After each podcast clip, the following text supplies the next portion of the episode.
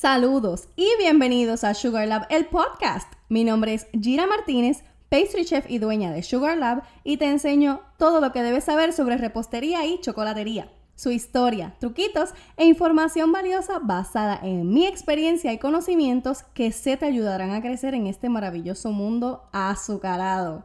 Hoy es lunes, feliz inicio de semana. Esta semana es de graduación, graduación, graduación. Mi hermanito se gradúa de cuarto año este próximo viernes y sé que hay muchos graduandos por ahí. Así que es una buena oportunidad para crear esas delicias y poder generar un poquito de ingreso extra. Te lo digo para que lo tengas en mente, no es necesario hacerlo, pero pues si te atreves, lánzate.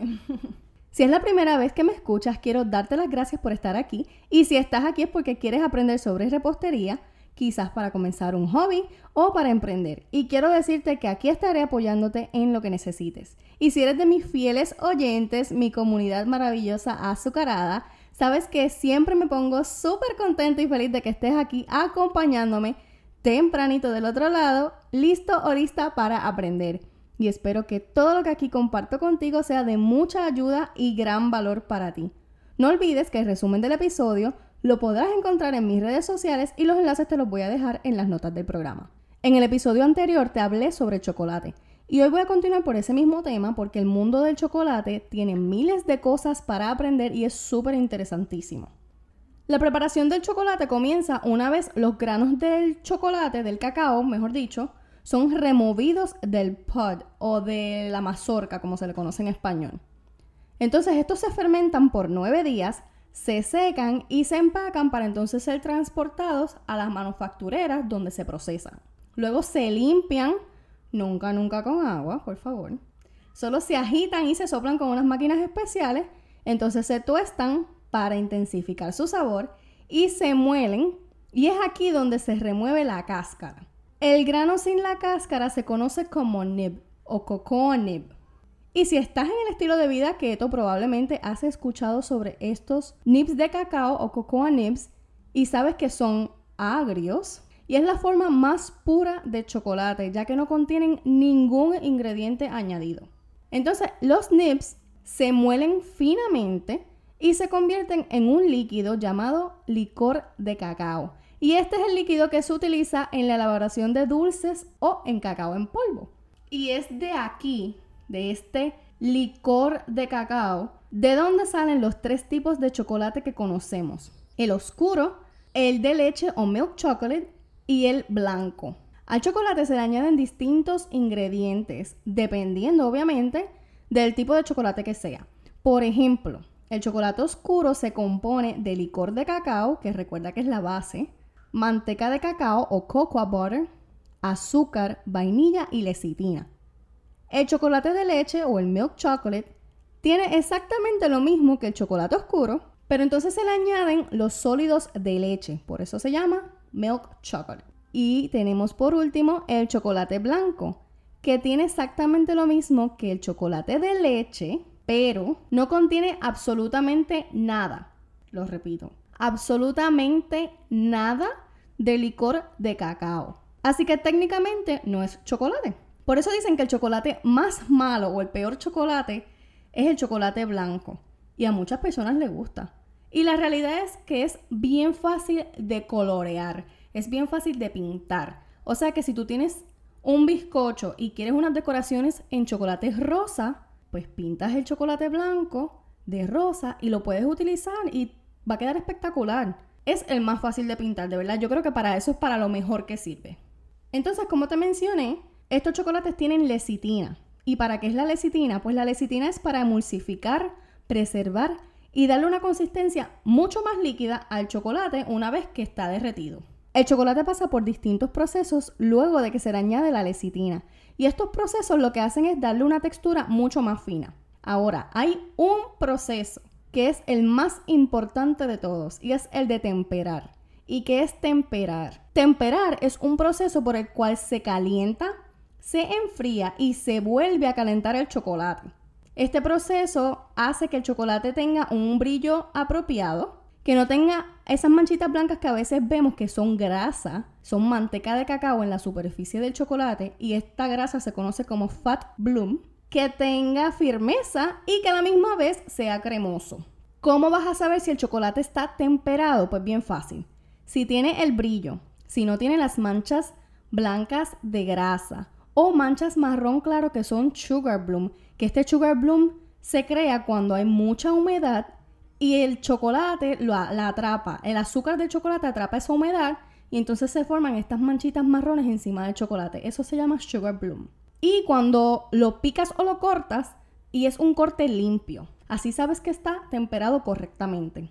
Cuando el chocolate está temperado correctamente se seca mucho más rápido debido a la presencia de cristales de manteca de cacao que se crearon correctamente como unas bandas y los cuales causan que los cristales derretidos de manteca de cacao restantes, o sea, los que quedan, se unan a estas bandas y se cristalicen más rápido.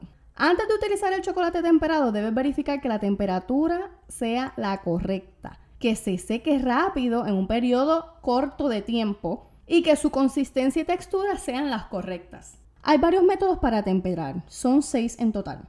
Yo los conozco en inglés, así que te lo voy a decir cómo los conozco, pero te voy a dar una breve explicación de lo que es y cómo se hace cada uno. El primero es el vaccination method. En este proceso, lo que hacemos es que derretimos el chocolate y mientras lo estás moviendo con una espátula, vas añadiendo chocolate temperado, ya sea en ralladura de chocolate o sea en las pepitas, como le digo yo, este, que son redonditas, como viene el chocolate lo vas añadiendo y lo vas derritiendo. Una vez se derrite completamente, le verificas la temperatura y que la consistencia sea la correcta. Y si está a temperatura y está correctamente la consistencia, pues ya está temperado. El segundo y mi favorito, y te digo que yo lo había tratado cuando estudié repostería en Johnson Wales University y no me gustaba. Pero me tocó ser la encargada de la chocolatería del hotel el Fontainebleau en Miami. Y déjame decirte que lo seguí practicando, lo seguí practicando hasta que me salió y me encantó y no lo cambio por nada. Es el table method o el método de mesa. ¿Qué pasa aquí? Aquí vas a vertir dos tercios del chocolate ya derretido en una mesa o en una losa de mármol.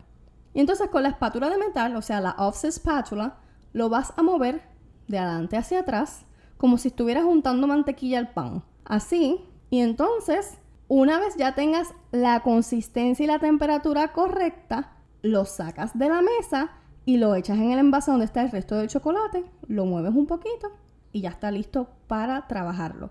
Es el método más fácil y más rápido.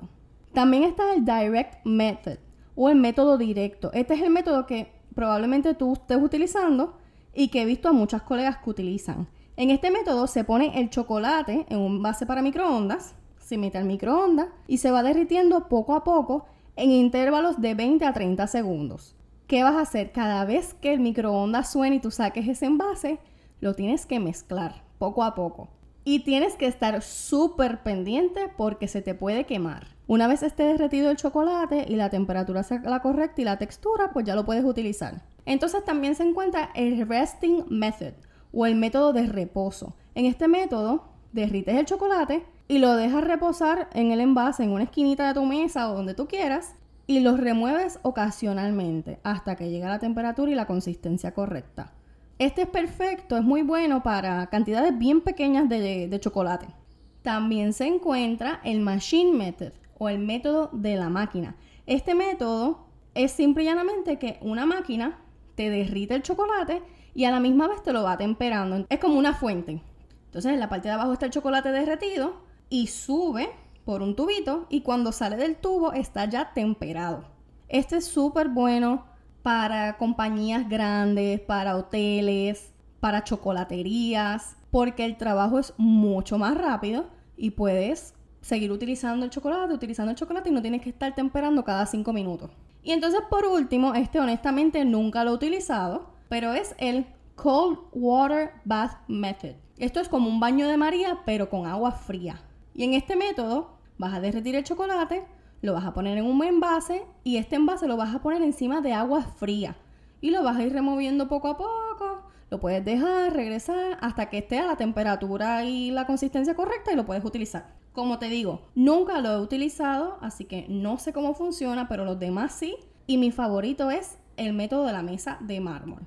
Me imagino que te estás preguntando, ¿y cuáles son las temperaturas correctas de las que Gira está hablando? Pues mira, los tres tipos de chocolate tienen temperaturas distintas para derretirlos y para temperarlos. Ahora quiero compartirte una lista con estas temperaturas para que las anotes en tu libro de receta y las tengas guardadas para futura referencia. El chocolate oscuro se derrite a 122 hasta 130 grados Fahrenheit. O si utilizas Celsius, pues sería de 50 grados Celsius a 54. No más, porque si no, se quema. El blanco y el de leche se derriten a 115 hasta 120 grados Fahrenheit o 46 a 49 grados Celsius. Entonces, para temperar es diferente. Para temperar, el chocolate oscuro específicamente va de 80 a 90 grados Fahrenheit y de 27 a 32 grados Celsius.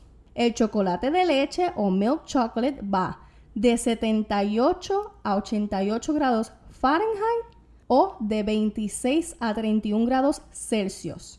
Y el chocolate blanco va de 76 a 86 grados Fahrenheit o de 24 a 30 grados Celsius. Te voy a dar un consejo.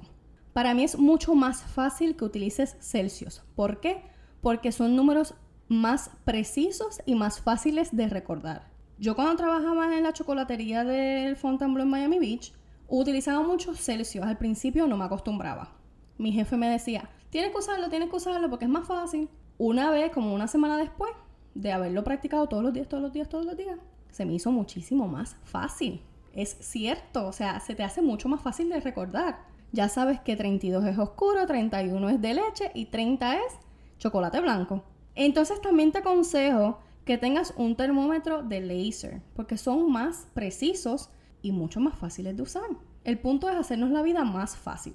En el episodio anterior, en la parte 1 del chocolate, te doy una lista de los materiales o el equipo que deberías tener siempre a la mano o que puedes tener para trabajar con chocolate y uno de ellos es este termómetro. Así que te invito a que si no has escuchado ese episodio, lo escuches. Es el episodio número 26, Chocolate parte 1 para que sepas los materiales y el equipo que vas a necesitar a la hora de trabajar con chocolate.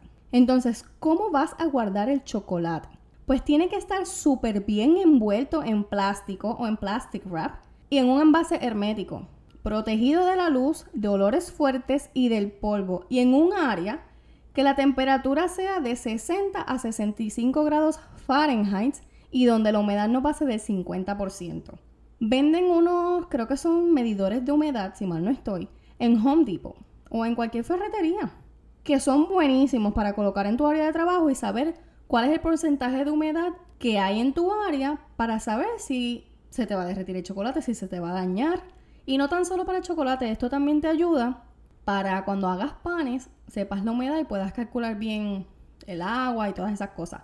Nunca guardes el chocolate en la nevera. ¿Por qué? Porque la humedad se queda en la superficie y es lo que causa el sugar bloom del que te hablé hace un ratito que es bien parecido al fat bloom, que son las manchas blancas de grasa encima en la superficie del chocolate, pero esta vez son marrones, claro, y son por la humedad atrapada por el azúcar que está en el chocolate. Así que por favor, ten en mente no tenerlo en la nevera. El chocolate sí se puede congelar. Esto lo que hace es que alarga la vida útil del mismo, pero hay que hacerlo súper cuidadosamente, honestamente. Tiene que estar bien, bien, bien tapado en un envase hermético, con plástico. Y para volverlo a llevar a temperatura es un proceso bastante largo. Este, y yo honestamente nunca lo he tratado. Así que como yo nunca lo he tratado, no te puedo dar mi opinión acerca de esto. Pero si tú lo tratas, me dejas saber cómo te quedó.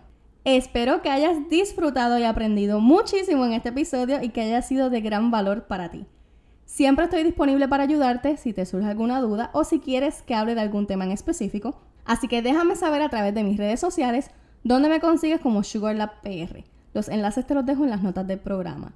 También te invito a que cuando estés escuchando este episodio le tomes un screenshot y lo subas a tus historias y me tagues como SugarLabPR para saber que fue de gran valor para ti. No olvides suscribirte a Sugar el podcast para que seas el primero o la primera en enterarte de los nuevos episodios. Si te encanta este podcast, te invito a que me dejes tu reseña en Apple Podcast y recuerdes compartir este podcast con tus amigos y amigas reposteras para así llegar a más personas como tú, apasionadas por la repostería. Únete a esta aventura para juntos crear una dulce química entre la repostería, tú y yo. Hasta la próxima.